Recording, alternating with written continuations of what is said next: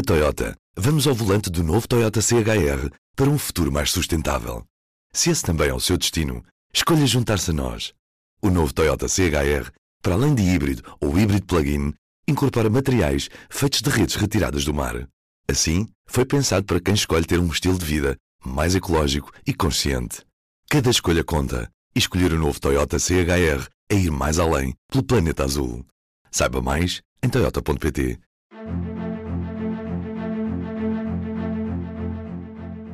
Bom dia, o meu nome é David Pontes e está a ouvir o P24. Com três letrinhas apenas se escreve o tema com que Marcelo não dá sossego a António Costa. PRR. Ou se preferirem, por extenso, Plano de Recuperação e Resiliência uma montanha de milhões de euros que no nosso horizonte se levanta como a última grande hipótese de Portugal ter fundos europeus em dimensão suficiente para tentar sair da mudorra de ser um país remediado. Bem aplicado, pode ajudar a resolver defeitos da nossa administração pública, desbloquear setores económicos, tornando-os mais competitivos, dotar o país de ferramentas para entrar nas revoluções que marcam o futuro, como a digital, ou para enfrentar complicadas questões como as das alterações climáticas mal aplicado, de forma atabalhoada, corre o risco de ser como a água por entre a areia.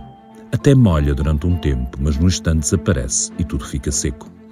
Por isso Marcelo não descansa e por isso António Costa a cada momento reafirma que não há atrasos e que tudo está a correr bem. O presidente tem chamado o primeiro-ministro a prestar contas e na quarta-feira fez mesmo um Conselho de Estado sobre verbas comunitárias com a presença da comissária europeia Elisa Ferreira. Pouco transpareceu da reunião, mas a nota da presidência, sem referir o PRR, refere que foi reconhecida a importância das verbas comunitárias num contexto único e repetível, apontando a necessidade de um empenho coletivo. Com esse empenho, Marcelo Rebelo de Sousa vai hoje para a rua ver obras financiadas pelo PRR na companhia de António Costa. Talvez possam os dois comentar a manchete do público desta manhã, que diz país falha meta para descentralizar saúde, mas evita que PRR seja suspenso. Tudo porque o PRR não é um cheque sem condições. A Comissão Europeia obriga algumas reformas para entregar as verbas e uma delas é a descentralização da saúde, que, como é de esperar num dos países mais centralizados da Europa, está pelo menos três meses atrasada. Para explicar isto tudo, o melhor é mesmo ouvir o Vítor Ferreira, jornalista da Economia, à conversa com o Ruben Martins. Tenham um bom fim de semana. E, David, o Vítor começou por me explicar como é que isto das tranches do PRR funciona. O Plano de Recuperação e Resiliência, eh, e há 27 na Europa, cada país tem o seu, eh, tipicamente dá direito a dois pagamentos por ano, eh, um em cada semestre, que tem de ser solicitado por cada um dos países à Comissão Europeia até três meses depois do semestre terminar. O que significa que entre janeiro e março deste ano, Portugal tinha de pedir o desembolso relativo ao segundo semestre de 2022. Quando um país faz um pedido, apresenta provas documentais ou aquelas que tenham sido inscritas no acordo operacional que foi assinado com Bruxelas, eh, de que cumpriu as metas e os marcos eh, das reformas e dos investimentos com que se comprometeu naquele período. E uh, há ali um prazo, mais ou menos, de, de portanto, depois da apresentação do pedido, cerca de 3 a 4 meses, em que o processo burocrático de verificação das provas que, as, que, os, que, os, que os países apresentam de facto correspondem à realidade uh, e que também correspondem àquilo que estava no, no contrato, no fundo, no contrato do PRR. E findo ao longo desses quatro meses, portanto, uh, estando tudo comprovado, Finalmente, depois Bruxelas endossa o cheque ao país no valor que estava estipulado. Se por acaso eh, houver alguma meta ou algum marco que não tenha sido cumprido, esse país, eh, portanto, Bruxelas diz: atenção, vocês não cumpriram isto, eh, e o país tem direito a um mês para fazer o contraditório, para se explicar ou para provar que não, afinal nós gravamos, eh, há qualquer coisa que vocês não estão a ver, enfim, para apresentar o seu contraditório e, eh, fim desse mês, depois Bruxelas tomará uma decisão se aceita ou se não aceita os argumentos que foram apresentados. Uh, se aceitar os argumentos, enfim, fará o pagamento e uh, conforme estava estipulado. Se não, uh, se considerar, se continuar a considerar, como já aconteceu com dois países, que efetivamente houve uma, um marco ou uma meta que não foi cumprida, o que vai fazer é suspender o pagamento devido por essa marco, por esse marco ou por essa meta. E é nesta fase em que estamos, portanto, estamos a 31 de março, hoje é o último dia em que Portugal teria de apresentar o seu terceiro pedido de desembolso respeitante ao segundo semestre de 2022. E o que é que aconteceu ao certo com a transferência de competências na área da saúde que está a bloquear uma das tranches do PRR? Uh, uh, não. Uh, portanto, a pergunta é, faz todo o sentido porque a transferência de competências na área da saúde para 201 municípios era uma das metas que Portugal tinha de cumprir até ao final do segundo semestre de 2022, no fundo até 31 de dezembro de 2022. E isso não sucedeu. Uh, não sucedeu, uh, portanto, eram menos de 100 municípios que já tinham aceitado as transferência, a transferência de competências na área da saúde. Ehm, como Portugal tinha três meses para preparar o pedido, na prática tinha também mais três meses para, até 31 de março, conseguir transferir estas competências e eventualmente cumprir toda esta meta. A verdade é que nem isso, nem com esses três meses adicionais, o Ministério da Saúde confirmou-nos ontem e, e, e anteontem de que eh, só 90, que depois passaram a 92 municípios, é que aceitaram as competências que o Governo Central quer transferir para, para as autarquias. Estamos, sobretudo, a falar de competências na área dos, portanto, da gestão dos centros de saúde locais. Um, mas, portanto, falta essa, ou seja, basicamente cumprimos quase metade do, do objetivo. O objetivo que estava inscrito no PRR estava e continua inscrito, são 201 conselhos e até agora só 92 a que aceitaram.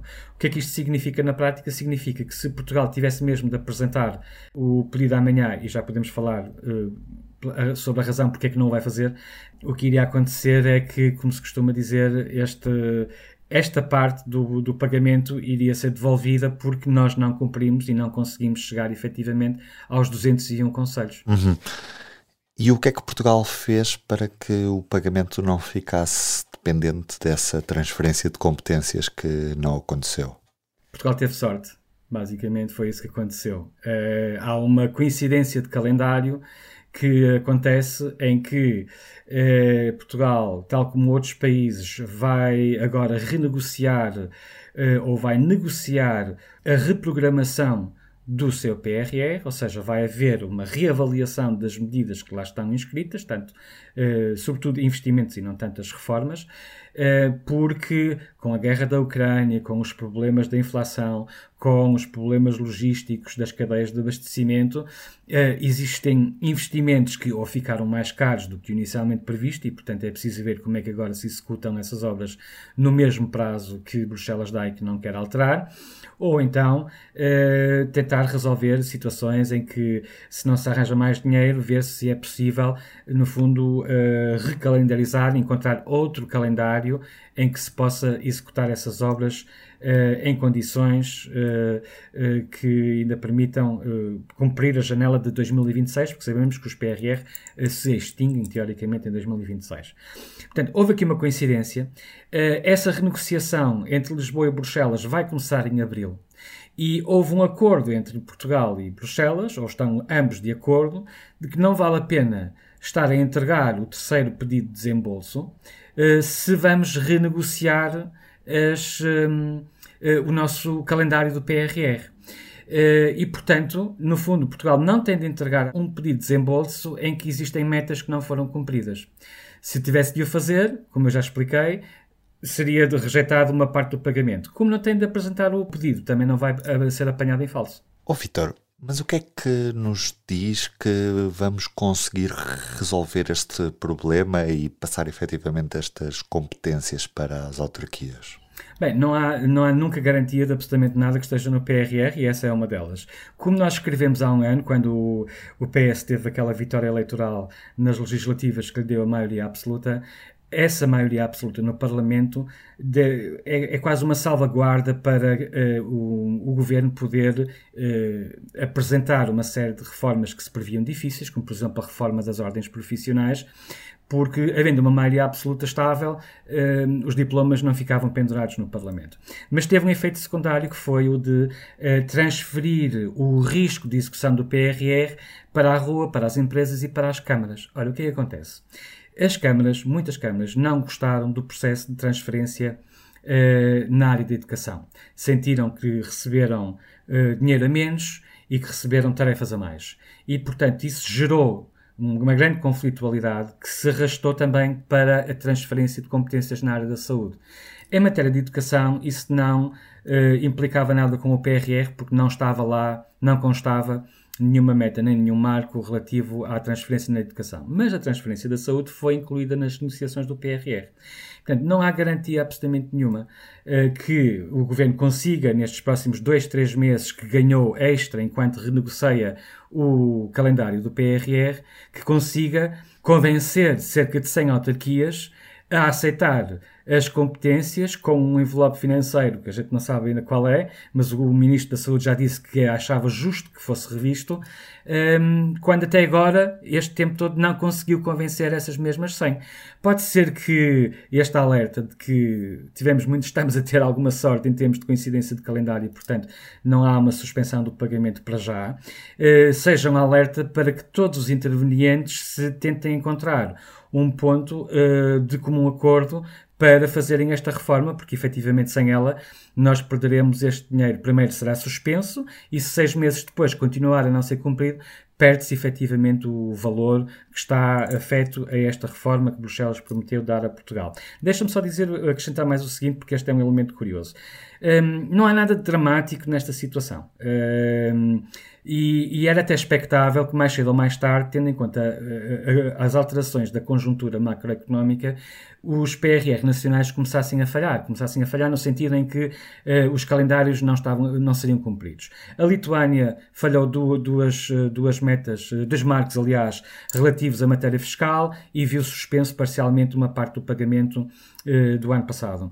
A Itália está neste momento a atravessar um mês de contraditório, portanto tem um mês para explicar o que é que aconteceu a três dos objetivos do pagamento do anterior.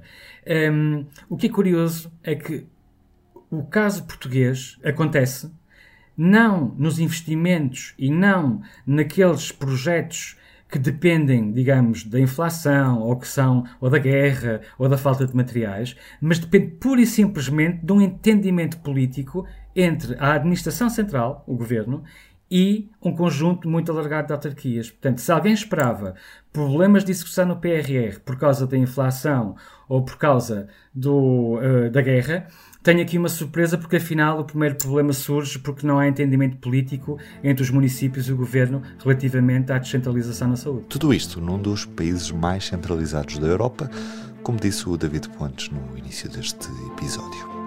E da noite passada fica uma acusação formal a Donald Trump por um grande júri em Manhattan.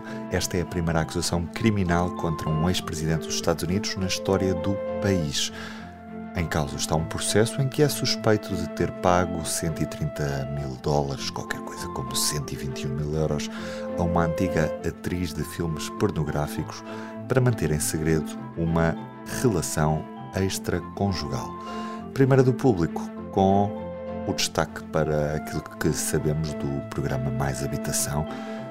Arrendamento forçado só poderá abranger menos de 10 mil casas.